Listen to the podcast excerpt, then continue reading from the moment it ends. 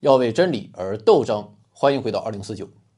四月二十五号有一个大新闻，自然资源部部长宣布，我国全面实现不动产统一登记。这是什么意思？其实很简单，就是给所有的不动产上户口了。以后所有的不动产，从城市房屋到农村的宅基地，再到自然资源，什么山川湖泊、森林草原。反正就是九百六十万平方公里的土地，只要你指出一点啊，我就能查到这是谁的，归谁管，由谁负责。很显然，在市场经济环境下，实现不动产统一登记有着重大意义，因为产权清晰是市场经济的基础之一。啊，就比如说你在北上广卷不动了，要回老家买一亩地种地。那么，如果这块地的产权不清晰，你敢买吗？说不定今天你交了钱，明天就有大哥来找你了。简而言之，实现不动产统一登记，可以提高不动产的交易效率，规范不动产市场秩序，更好的保障不动产权利人的合法权益。当然了，啊，除此之外。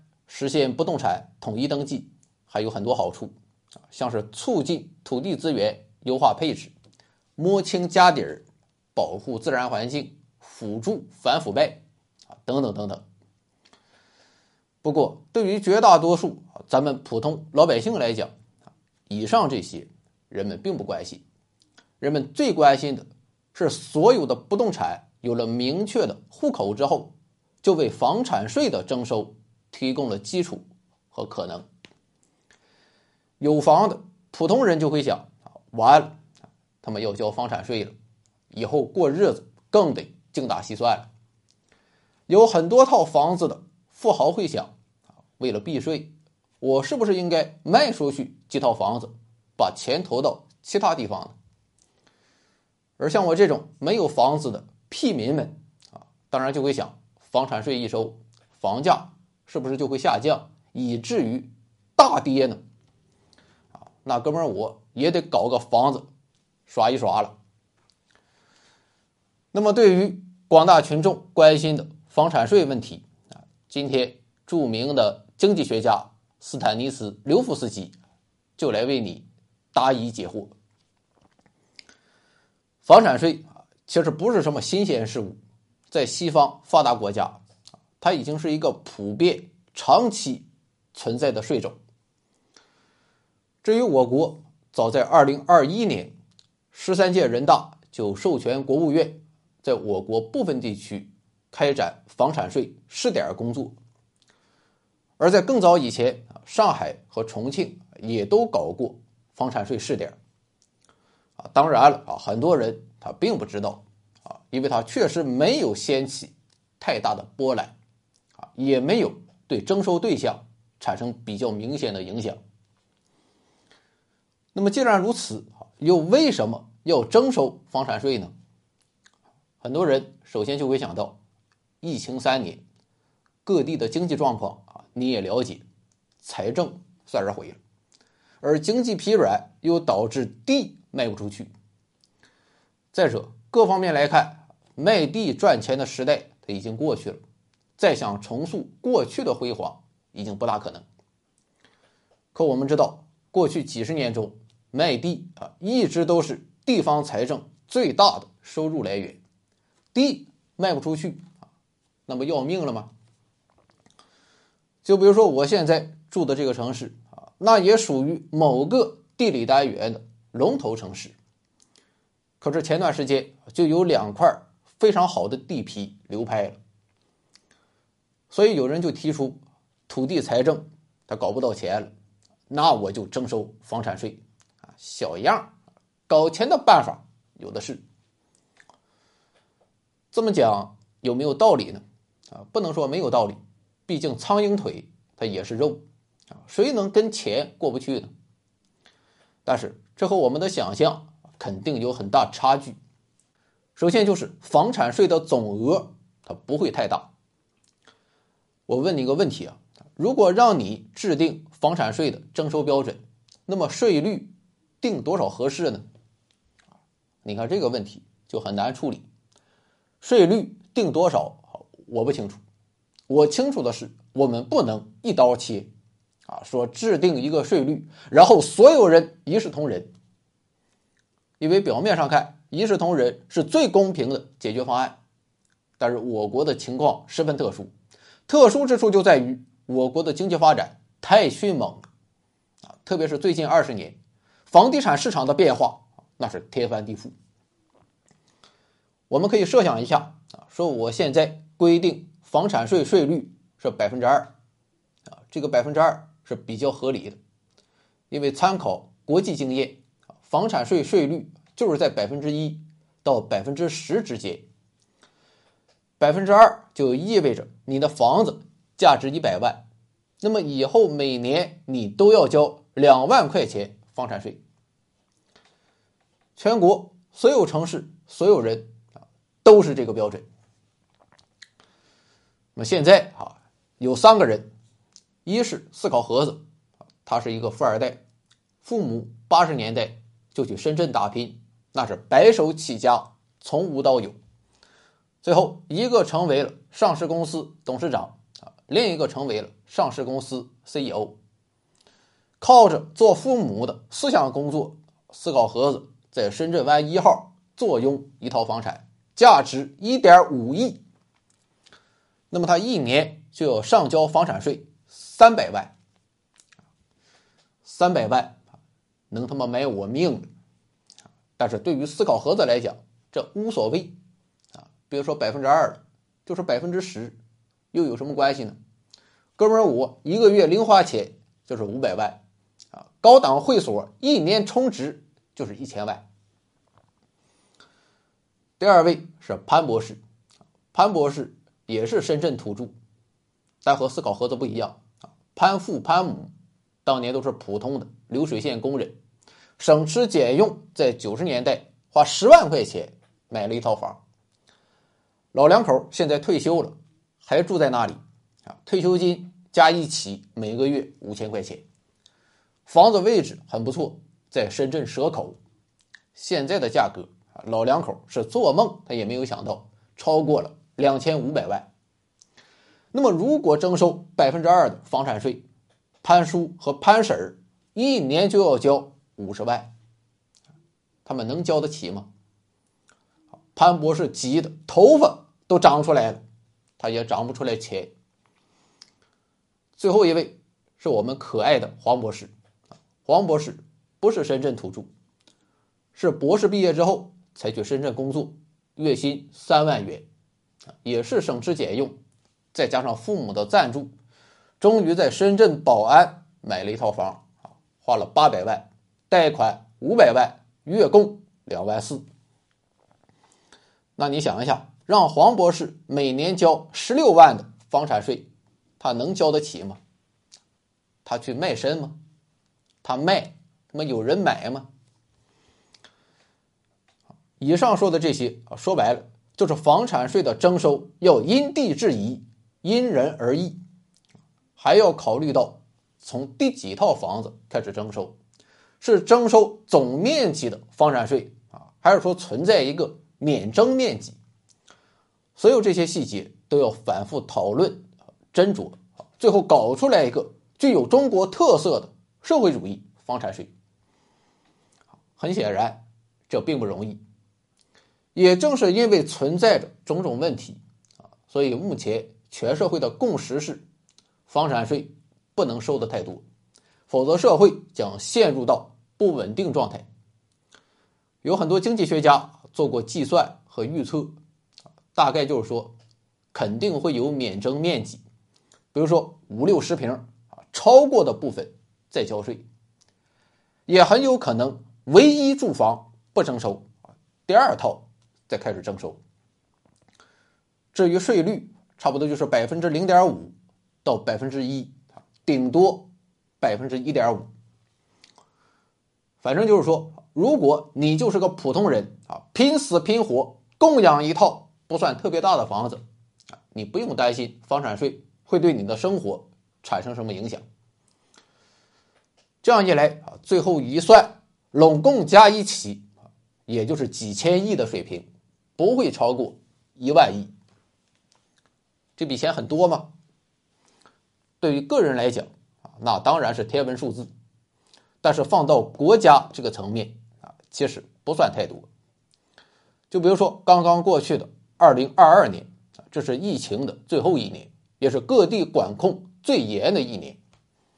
但是即便如此，全国的土地财政收入也高达六点八万亿。要是再往前看，那就更多了。二零二一年是八点七万亿，二零二零年是八点四万亿。二零一九年是七点八万亿，所以说要用房产税来替代土地出让金，这是不现实的。国外啊，它也是一样。从全球来看，房产税在国家财政收入中的比例都不是很高，那是典型的小税种，财政不能指望靠房产税来实现增收。除了收的少之外，房产税还有一个问题。我们知道，不管征收任何税都存在一个征收成本的问题。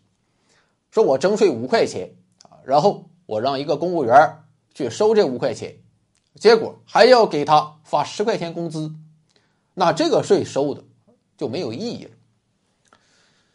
那么房产税的征收成本会怎么样呢？啊，当然现在。全国实现了不动产的统一登记，啊，这算是有了征收的技术基础。但是即便如此，我觉得征收成本也不能小了。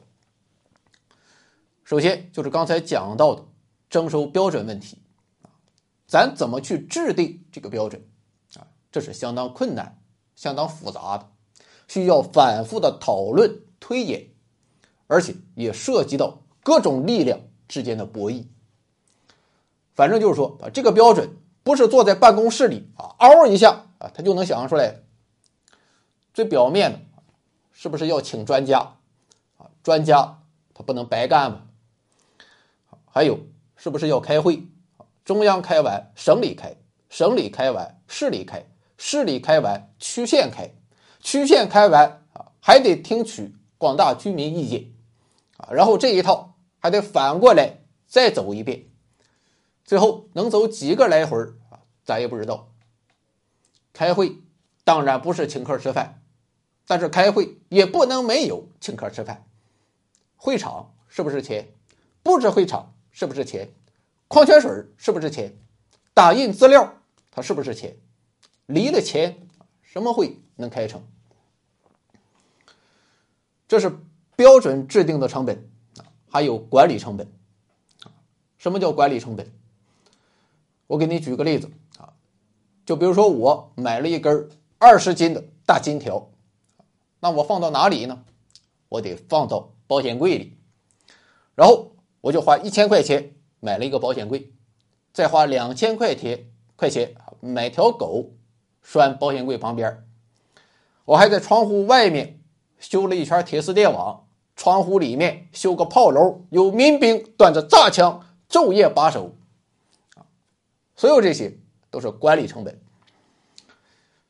当然了，好，房产税的管理成本它不是这么具体，它更多的是一种抽象的概念。但是这里面也是有着高昂的管理成本。作为地方政府啊，我把税收上来了，至少得有个老会计把从哪收的、收了多少啊，全都得记清楚了。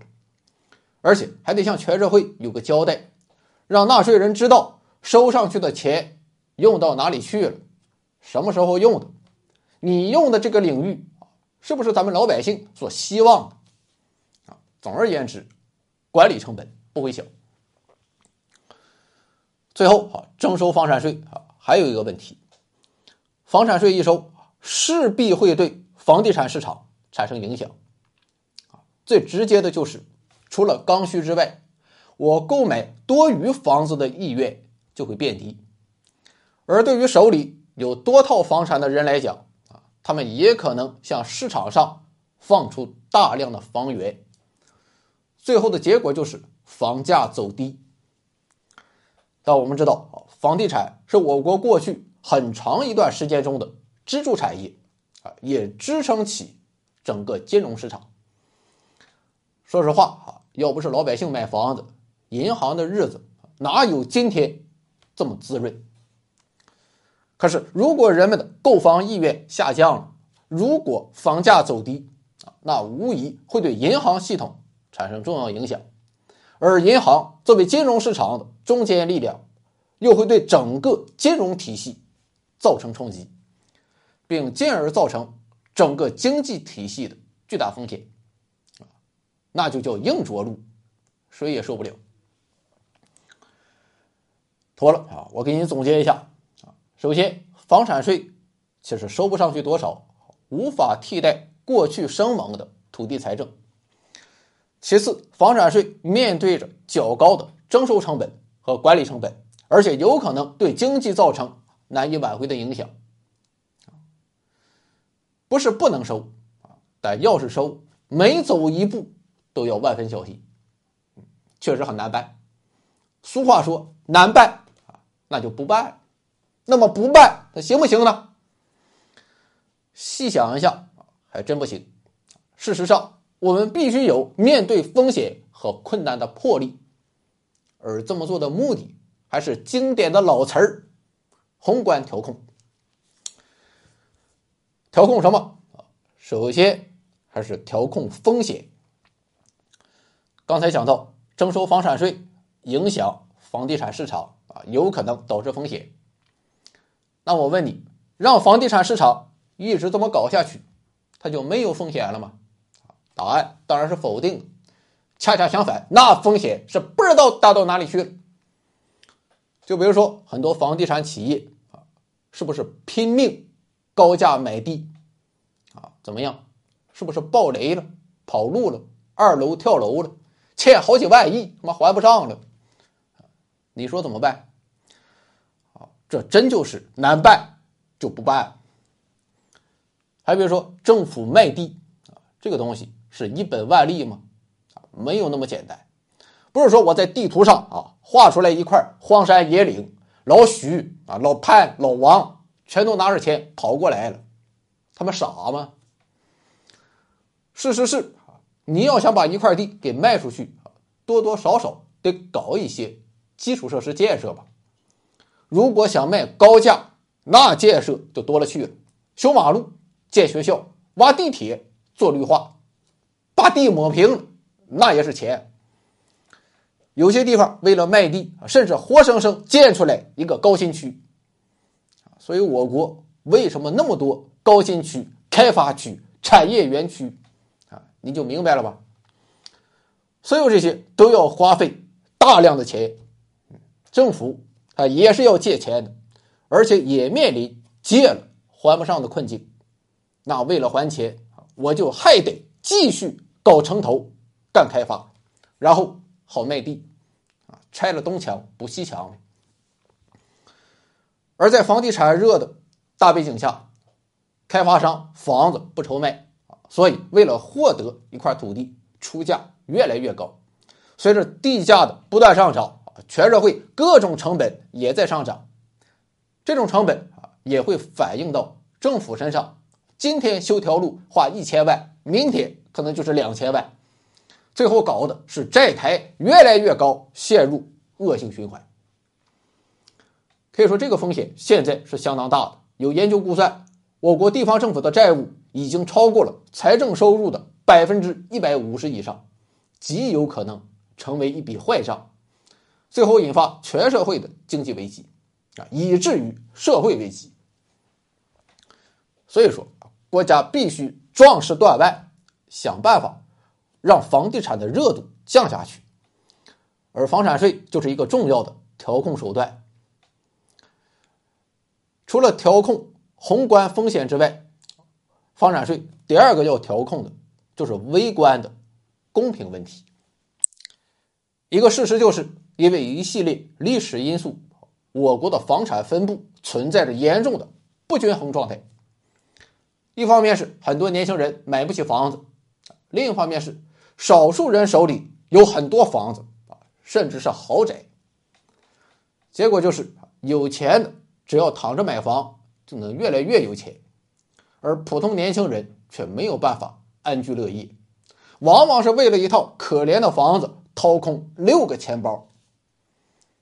往小了说，这严重影响社会消费，降低生活质量；往大了说，这有可能造成激烈的社会矛盾。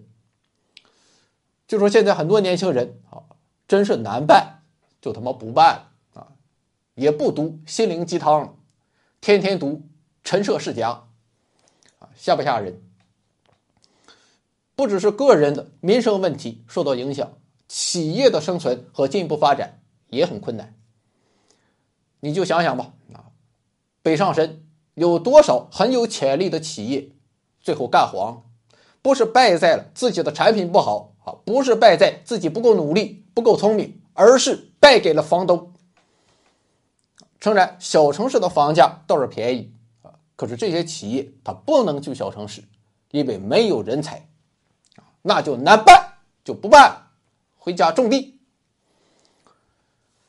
而征收房产税之后啊，情况就会得到改善，因为持有多套房产的富豪们持房成本会变高，特别是大面积豪宅的持有成本啊，那是不知道高到哪里去了，所以一定会出现抛盘的现象。上海和重庆的试验表明，征收房产税确实会让二手房的供给增加，而供给一增加。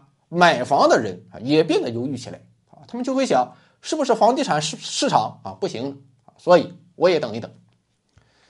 这样一来啊，就会对二手房市场形成价格下行压力啊。当然了，这毕竟是一线大城市，新增人口非常巨大，房子总是供不应求，所以房产税没有对房价产生太大的影响啊，或者说即使有影响。也得个十年八年，但是对于新增人口本就比较少的三四线城市来讲，这种冲击就会比较明显。好了啊，讲完了宏观层面的调控风险，微观层面的调控公平之后啊，还有一个中观层面，就是调控资源配置。我记得有个笑话。大致意思就是说啊，一家公司在北京干了十几年，本身业务没赚到钱，但是公司黄了之后，把房子一卖，全成大富豪了。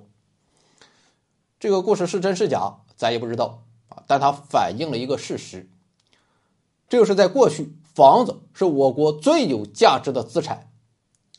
家里老人也讲，投资啥不如投资房子，啊，这就导致社会上的钱。他哪也不想去，就想去房地产。钱少就买一套，钱多那就继续买。毫无疑问啊，这对国民经济发展是没有好处的。所以征收房产税啊，就是想在某种程度上剥离房子的资产属性啊，以后有一套房子够住那就行了。至于多出来的钱啊，就不要继续买房子，而是要进入金融市场。你可以去投资一个公司啊，可以去买理财啊，当然也可以投资刘福斯基的二零四九，最后促进社会各行各业得到发展，这就是调控资源配置。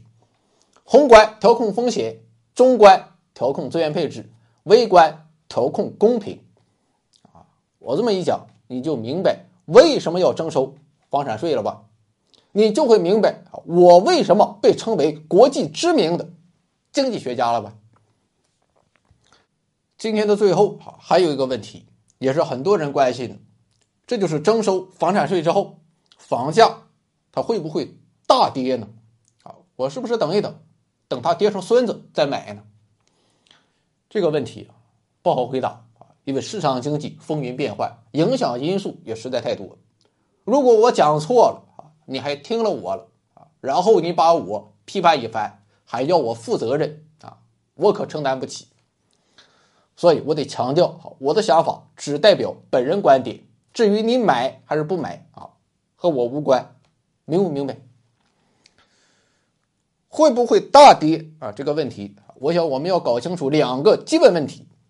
首先，市场价格的变动是受供需关系决定的，供大于求，那就降价；供不应求，那就涨价。这很简单。第二个问题是啊，你想想，你买房子花好几十万、好几百万，甚至是好几千万，到底买的是什么呢？肯定不是买砖头、钢筋、水泥这些破烂，它不值多少钱。我们真正买的。是这所房子所代表的城市价值，或者再具体一些，是这所房子所代表的具体地段的价值。这个价值就包含很多东西孩子能去哪所学校？心肌梗死去医院几分钟？坐地铁或者开车上班方不方便？啊，附近都住着什么人？楼下是天天跳广场舞，还是天天烧烤？啊或者是诗朗诵，当然，我们还要看整个城市的增长前景，以上这些才是我们花好几百万要买的东西。那么，结合以上两点，我就可以得出结论：在发展潜力较高的一二线城市，特别是一二线城市的核心区域，像是北京的海淀、朝阳、深圳的南山、福田、广州的天河、海珠。哪怕是大连的中山、沙河口、沈阳的沈河、和平，房价还是会持续上行。征收房产税，顶多就是放缓一下上行的速度。国外也有现成的证据啊，像是韩国在上世纪九十年代啊，为了打击那些拥有多套房产的大富豪，曾经搞了一个非常猛的税收组合拳啊，结果是。首尔根本不为所动啊，特别是首尔的江南区，房价还是一路飞涨。没办法，优质资源毕竟是有限，想要的人有那么多啊，管你收不收税，归根结底，供需关系决定一切。日本也是一样，而且早在上世纪五十年代，日本就开始征收房产税，但是东京中心六个区的房价还是控制不住。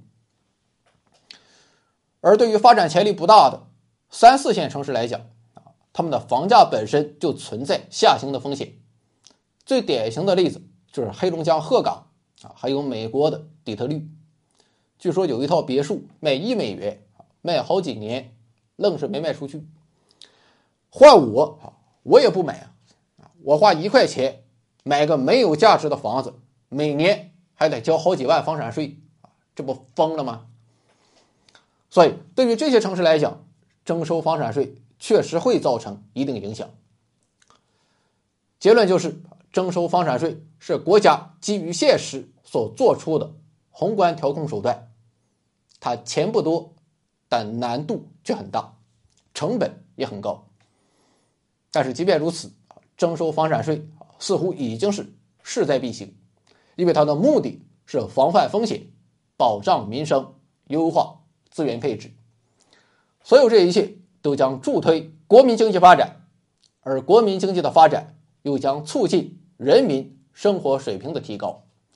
这正体现了党和政府始终把人民的利益放在首位，凸显出社会主义制度的优越性。不行啊，此情此景，我必须要唱一首了。社会主义好，社会主义好，社会主义江山人民保，人民江山坐得牢，反动分子想反也反不了。社会主义一定胜利，共产主义社会一定来到，一定来到。